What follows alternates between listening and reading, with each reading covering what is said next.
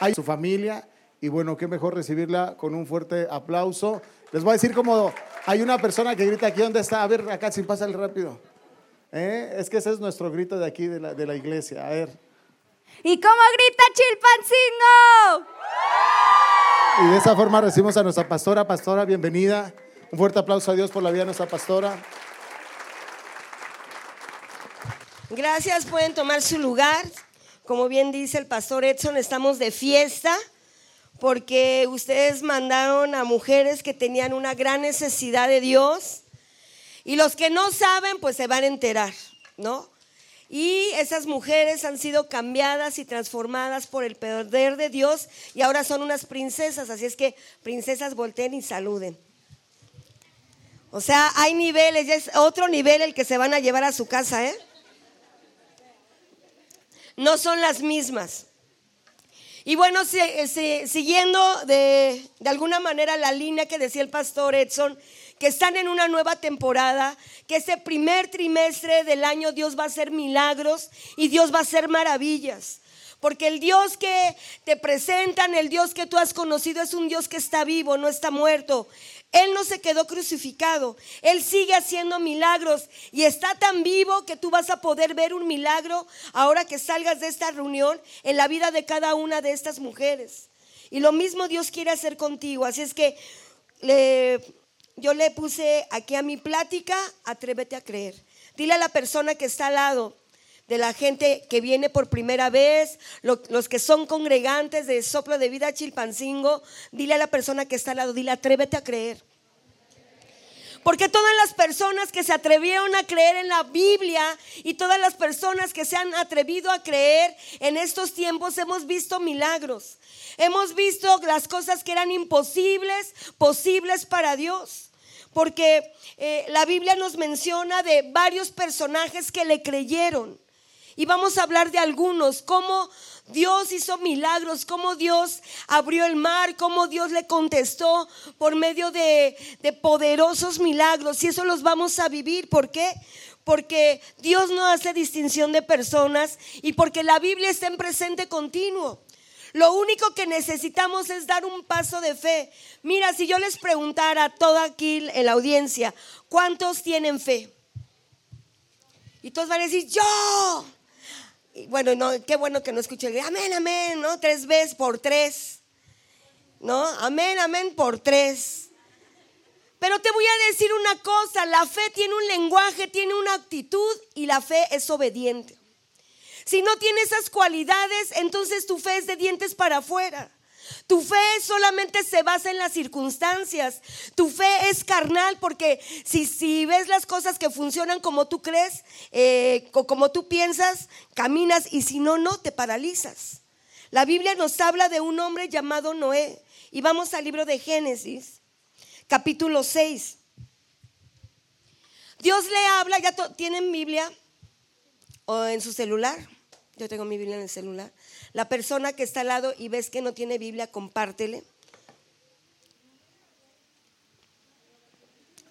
Génesis capítulo 6, versículo 14. Dios le habla a Noé porque venía un tiempo muy difícil. Venía un tiempo terrible. Porque toda la humanidad iba a ser exterminada. Pero Dios le habló a Noé y cuando se presenta con Noé, le da una instrucción y le dice, 6.14, hace un arca de madera de gofer, harás aposentos en el arca y calafatearás con brea por dentro y por fuera. Le dio una instrucción. Esa instrucción se hubiera quedado ahí en el aire. Si él hubiera ido, si estaba con Dios y él le dijo, sí, la voy a hacer. Pero hay personas que dicen sí, pero dentro en su corazón dicen no. Y mucha gente dice, sí, o sea, tienen cara de decir, sí, sí, sí creo. ¿Qué, qué, cómo podemos ver la fe en este hombre, en Noé, cuando empezó a actuar? En ese tiempo no había llovido nunca en la tierra. Y para Noé era desconocido lo que iba a hacer. Él no estaba en el mar. Para ustedes que está cerca Acapulco, que está hermoso Acapulco, para ustedes es sencillo ver barcos, embarcaciones, ¿no? Pero para una gente que no conoce el mar es difícil. Ustedes están muy familiarizados con ello. Pero en este tiempo no, o sea, Noé nunca había visto un arca. Por eso Dios le dio instrucciones que cómo tenía que ser. Y esa arca iba a tener un propósito. Dios no le dijo que la construyera porque quería ver un arca y se le antojó ver un arca. Porque esa barca iba a tener un propósito. Construyó esa arca para él y para su familia. Porque iba a haber un diluvio. Como en este tiempo de pandemia estamos saliendo, gracias a Dios, de una pandemia terrible, donde mucha gente murió, donde mucha gente que tenía estudios, que tenía economía, falleció, partió. Y personas que tú veías muy sanas, que si esta persona está muy sana, no creo que, que pierda la vida.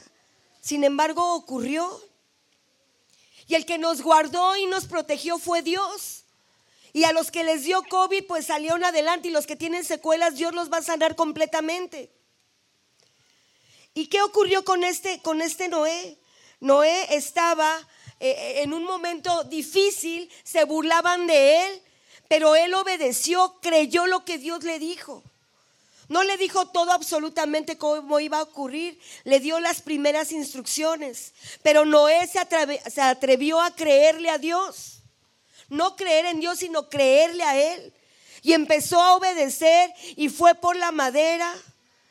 E hizo la, eh, hizo la brea, hizo todo conforme Dios le había dicho. Tal cual las medidas que tenían que tener los tres pisos del arca. Como Dios le había mandado. ¿Por qué? Porque había un motivo, le creyó. Y algo que es importante para todos los que queremos ver un milagro, necesitamos ver un milagro, necesitamos que alguien en nuestra familia se salve, cambie, necesitamos una respuesta en nuestras finanzas, necesitamos una respuesta en nuestro matrimonio, en nuestra familia. Todos aquellos que necesitamos ver un, un milagro, tenemos que tener algo que dice en Hebreos capítulo 11. Ayúdenme a buscar. Hebreos capítulo 11, versículo 6. Que muchos quizás se pueden aprender esto de memoria, pero la Biblia no es que solamente que te la aprendas, sino que ocurre que tú tienes que trabajar, que tú tienes que dar un paso, que tú tienes que caminar, que tú tienes que activarte, porque dice Santiago que la fe sin obras está muerta. Y si tú no actúas, y si tú no caminas, y tú no das pasos de fe, nunca vas a ver lo que tanto anhelas y deseas. Y a veces la gente se queda frustrada. Pero mira lo que dice Hebreos 11:6. Dice, en realidad, sin fe que es imposible agradar a Dios, ya que cualquiera que se acerca a Dios tiene que creerle que Él existe y que recompensará a quienes lo buscan. ¿Qué es lo que necesitamos? El que se acerca a Dios, ¿qué necesita? Creer que Dios va a hacer un milagro, creer que existe, creer que Él va a tener, Él va a tener eh, en nuestra vida, va, va a hacer cosas sobrenaturales. Y mira, este Noé tanto le creyó a Dios que se salvó él y su familia por esa fe que actuó, no solamente que le dieron eh, todas las instrucciones y que caminó y le dijo, sí lo voy a hacer y no lo hizo. Y ve lo que Dios, como, Dios lo recompensa a Noé. En Génesis capítulo 6, versículo 22 dice, y lo hizo así Noé, hizo conforme a todo lo que Dios le mandó. Y más adelante dice, y se salvó él y toda su familia. ¿Sabes que en el último tiempo estamos viviendo una crisis familiar? Y puedes tener economía o te puedes tener tu trabajo estable. Pero cuando no tienes una familia y ves los rostros de tu, de tu casa, de tu esposa, de tu esposo, de tus hijos, y no los ves que, que son felices, sino los ves tristes, los ves enojados, porque a veces lo más terrible lo vivimos en el hogar. Las familias están divididas, eh, se pelean entre ellos. Y cuando tú ves esa crisis en, eh, eh, en, la familia, y te repito, puedes tener éxito en algunas áreas, en tu trabajo, con tus amigos, con tus amigas, pero ves tu casa, no has tenido éxito. Hoy por hoy las personas que salen adelante, y no hablo tanto de la economía, que saben cuidar a su familia, que la saben proteger, que saben proteger a sus hijos, que saben proteger a la esposa y también la, la esposa sabe proteger a su marido. La mayoría de nosotros cuando nuestros padres no conocieron a Dios, vivimos muchas fracturas en nuestro carácter, en nuestra vida, pero ustedes tienen todo para cuidar a sus hijos, todo para que no pasen lo que ustedes vivieron, todo para que no cometan lo mismo que cometieron con ustedes sus padres, pero necesitan creer a Dios, porque en sus fuerzas nadie puede. Yo les decía a las encuentristas, muchos han salido adelante, Muchos han logrado cosas, pero si Dios no te hubiera dado la vida, no te hubiera dado la salud, no hubieras podido hacer nada. ¿Cómo puedes trabajar o cómo puedes salir adelante si estás postrado en cama? No puedes. Es imposible, aunque tengas las mejores oportunidades. Pero Dios te ha dado, te ha, ha tenido misericordia de todos y nos dio salud para salir adelante en medio de este tiempo tan difícil. Porque no solamente la gente se enfermó, sino también la economía menguó en todo lo que se tuvo que gastar. En oxígeno, en medicamentos, muchos no tenían seguro y tuvieron que ir a clínicas particulares. Pero Dios proveyó. Dios ha sido bueno. ¿Es verdad o no es verdad? Y si es verdad, vamos a darle un aplauso a Dios muy fuerte.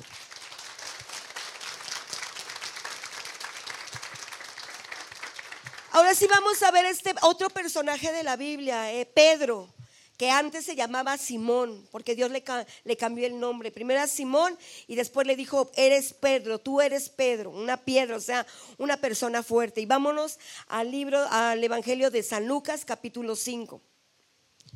¿Qué les dije? ¿Qué cita les dije? Lucas, ¿qué?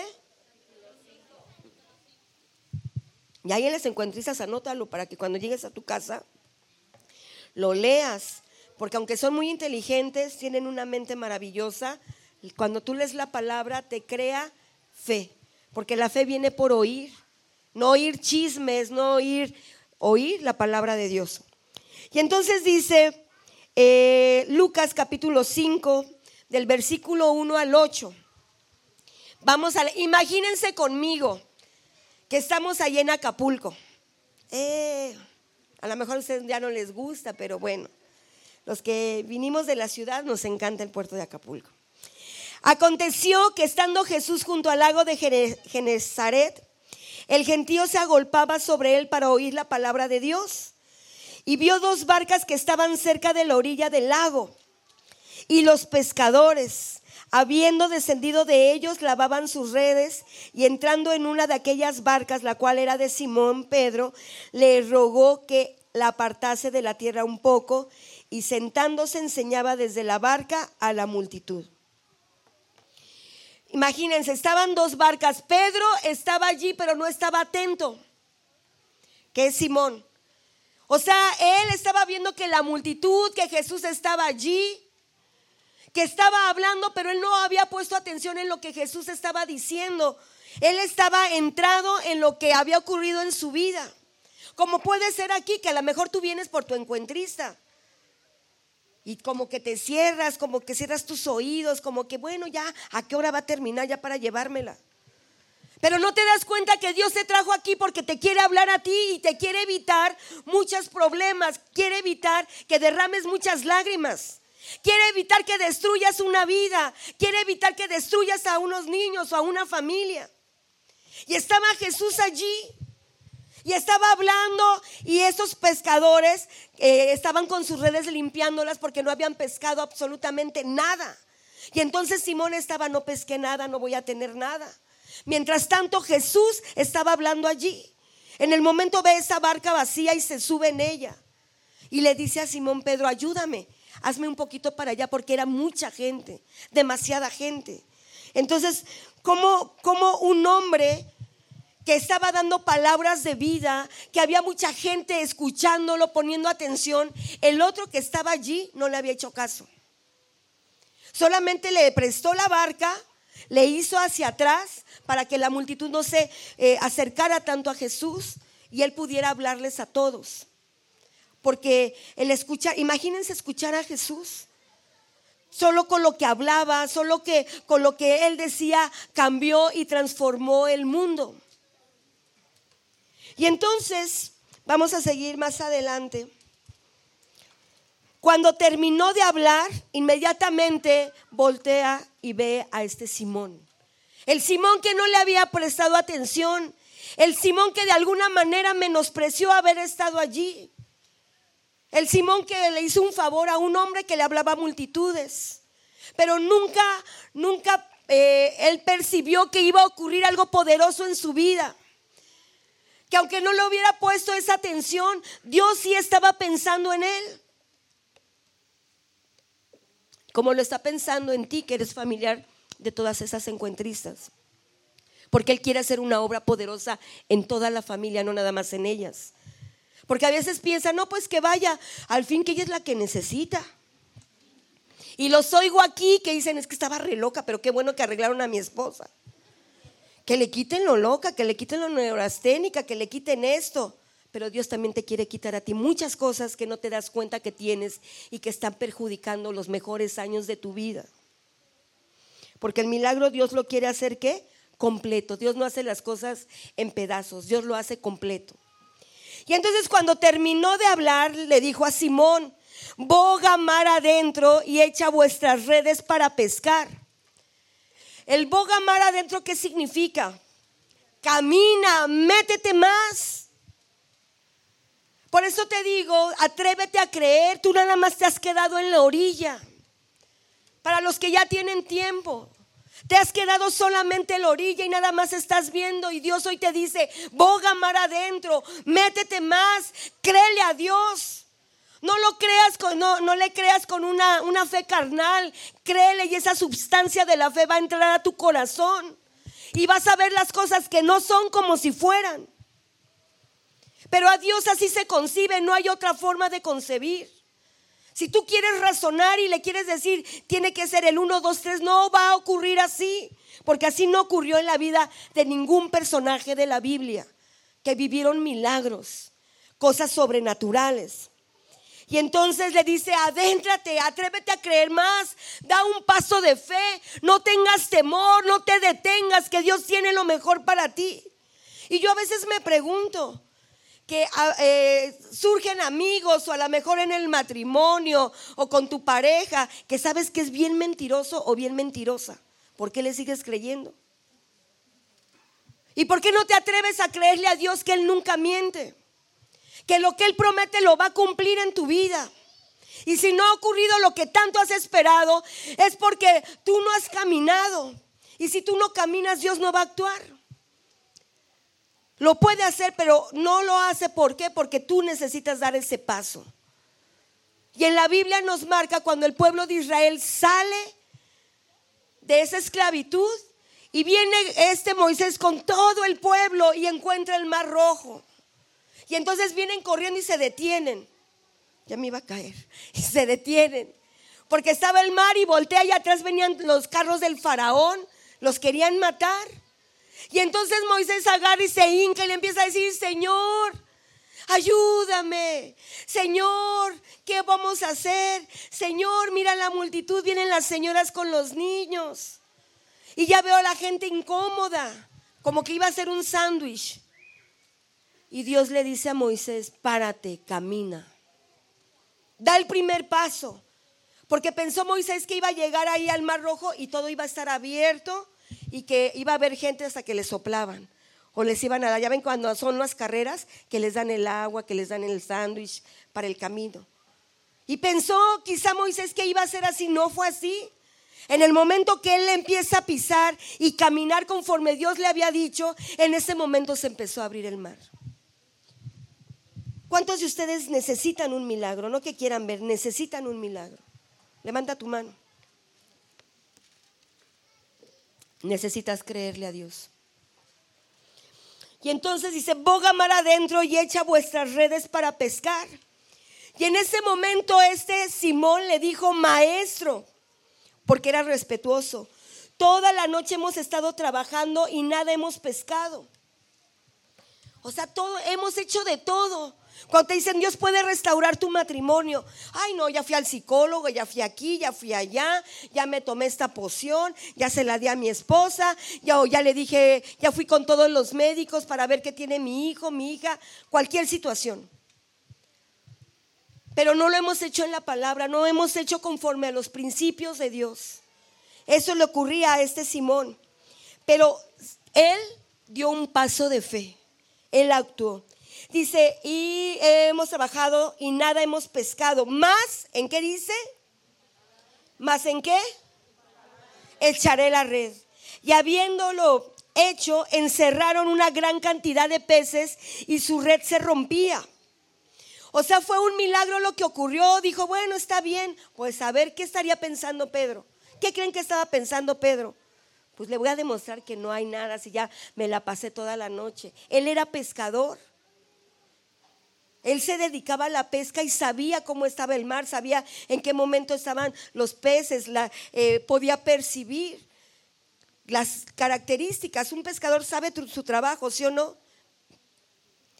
Y él, no sé, quizá lo voy a hacer, pero empezó a caminar, se metió a la barca, empezó a adentrarse más. Obedeció a lo que Dios dijo, boga mar adentro, atrévete a creer. Y en el momento que echó la red en el nombre de Jesús, dice que se estaban qué? Rompiendo las redes. ¿Y qué ocurre con este Simón? Se sorprendió. O sea, de un momento a otro, ¿cuánto te hubiera gustado? Una, dos horas. Que estaba ya lavando sus redes y todo. No fue a los tres días, no fue el siguiente mes. Estaba a horas. Y el ver que lo que Dios le había dicho, Jesús lo eh, había dicho, lo hizo, en ese momento vio un milagro. Y cuando él ve ese milagro, Dice, entonces hicieron señas a los compañeros que estaban en la otra barca para que viniesen a ayudarles. Y vinieron y llenaron cuántas barcas? Las dos, de tal manera que se hundían. Y viendo esto, Simón Pedro dice, cayó de rodillas ante Jesús diciendo, apártate de mí, Señor, porque soy un hombre pecador porque no puse atención a lo que me decías, porque quizá tuve en poco lo que tú estabas haciendo, porque no presté atención, porque estaba enojado, porque estaba preocupado. Pero cuando ve ese milagro, Él se rinde y dice, eres tu Dios, de verdad eres tu Dios, de verdad tú haces milagros, porque lo vio y Él lo comprobó. Y uno no vive de los milagros de la gente. Uno, uno le cree a Dios y Dios hace ese milagro personal. Te alegras cuando ocurren las otras personas, pero uno anhela ver milagros. ¿Cuándo? Siempre. Cuando necesitamos a Dios? Siempre, en todo momento. Y algo que, que hoy nos dice, y vamos rápidamente a Marcos capítulo 9, versículo 23.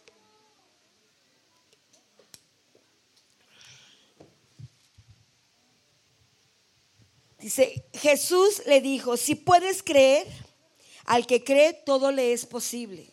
¿A quién le dijo esto? A un hombre, a un padre que estaba muy angustiado porque tenía un hijo que estaba muy mal y que necesitaba que hicieran un milagro en él.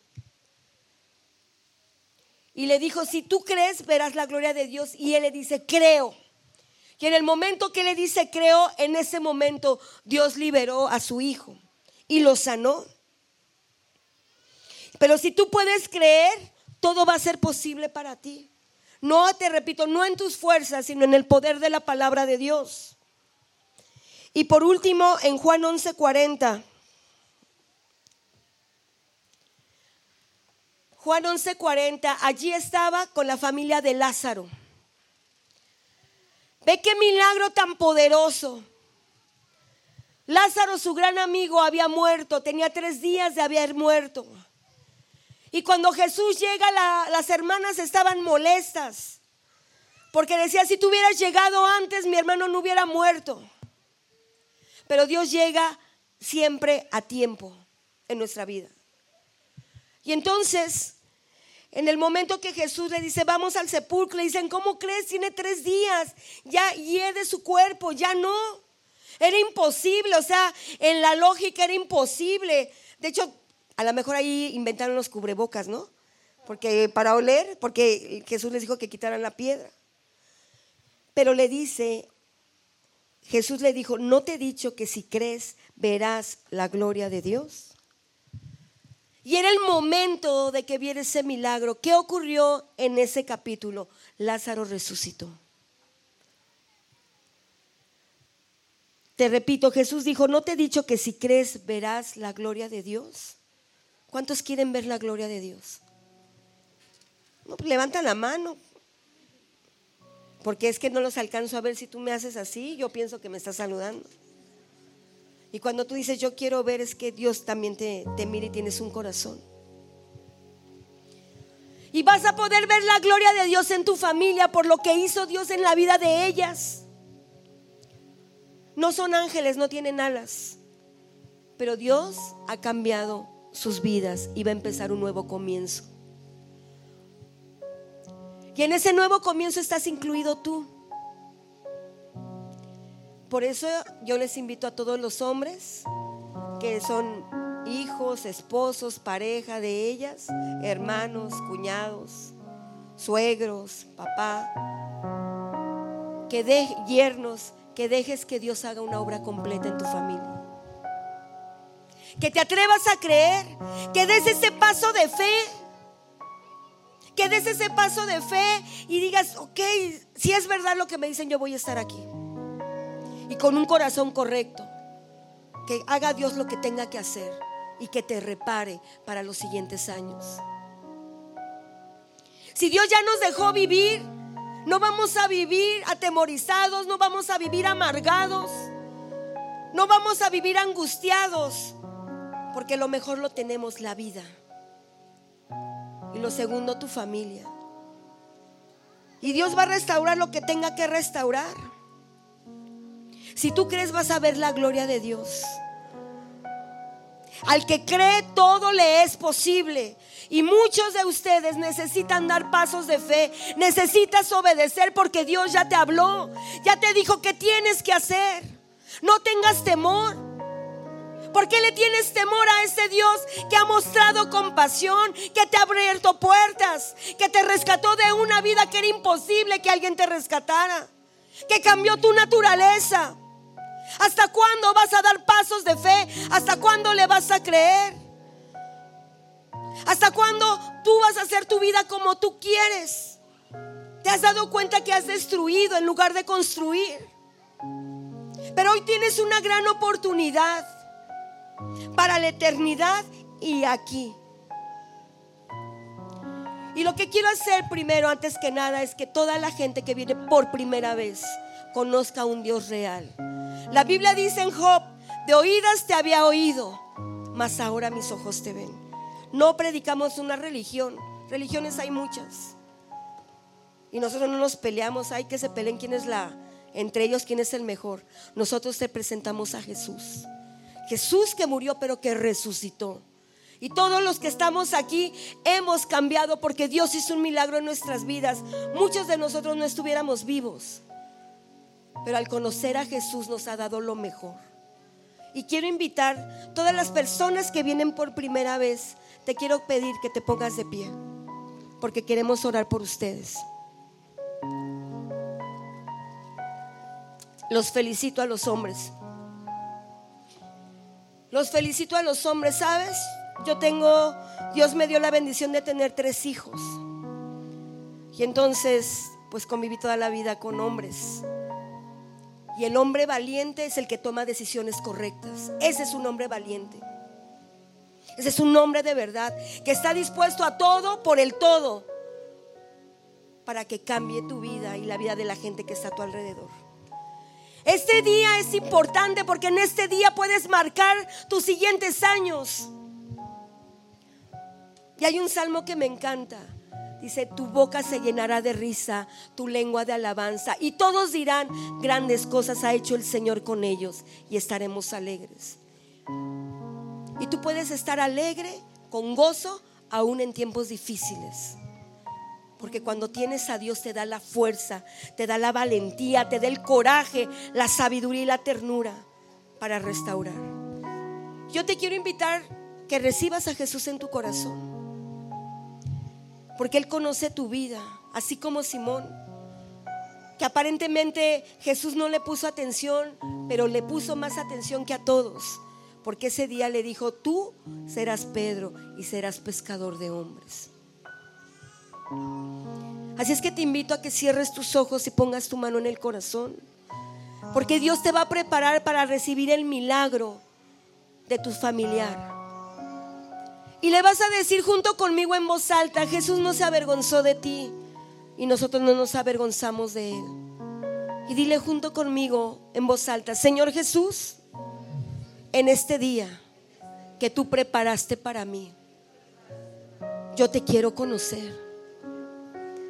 Yo quiero conocerte y quiero que entres a mi corazón.